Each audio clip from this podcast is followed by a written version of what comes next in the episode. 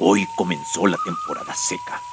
Ayer, desde la sala donde ahora duermo, comencé a oír los mismos lamentos roncos del principio, seguidos de ruidos terribles.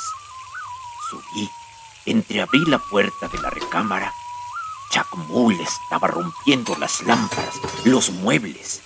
Al verme, saltó hacia la puerta con las manos arañadas y apenas pude cerrar e irme a esconder al baño.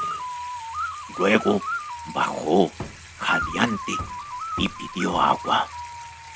Todo el día tiene corriendo los grifos. No queda ni un centímetro seco en la casa. Tengo que dormir muy abrigado y le he pedido que no empape más la sala. El chac inundó hoy la sala.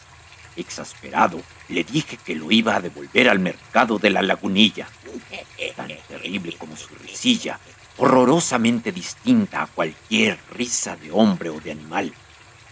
Fue la bofetada que me dio con ese brazo cargado de pesados brazaletes. Debo reconocerlo, soy su prisionero. Mi idea original era bien distinta. Yo dominaría al Chuck como se domina un juguete. ¿Era, acaso, una prolongación de mi seguridad infantil? Pero la niñez, ¿quién lo dijo? Es fruto comido por los años. Y yo no me he dado cuenta. Ha tomado mi ropa y se pone el abate cuando empieza a brotarle musgo verde.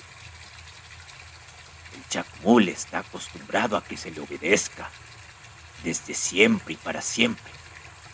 Yo, que nunca he debido mandar, solo puedo doblegarme ante él mientras no llueva y su poder mágico vivirá colérico e irritable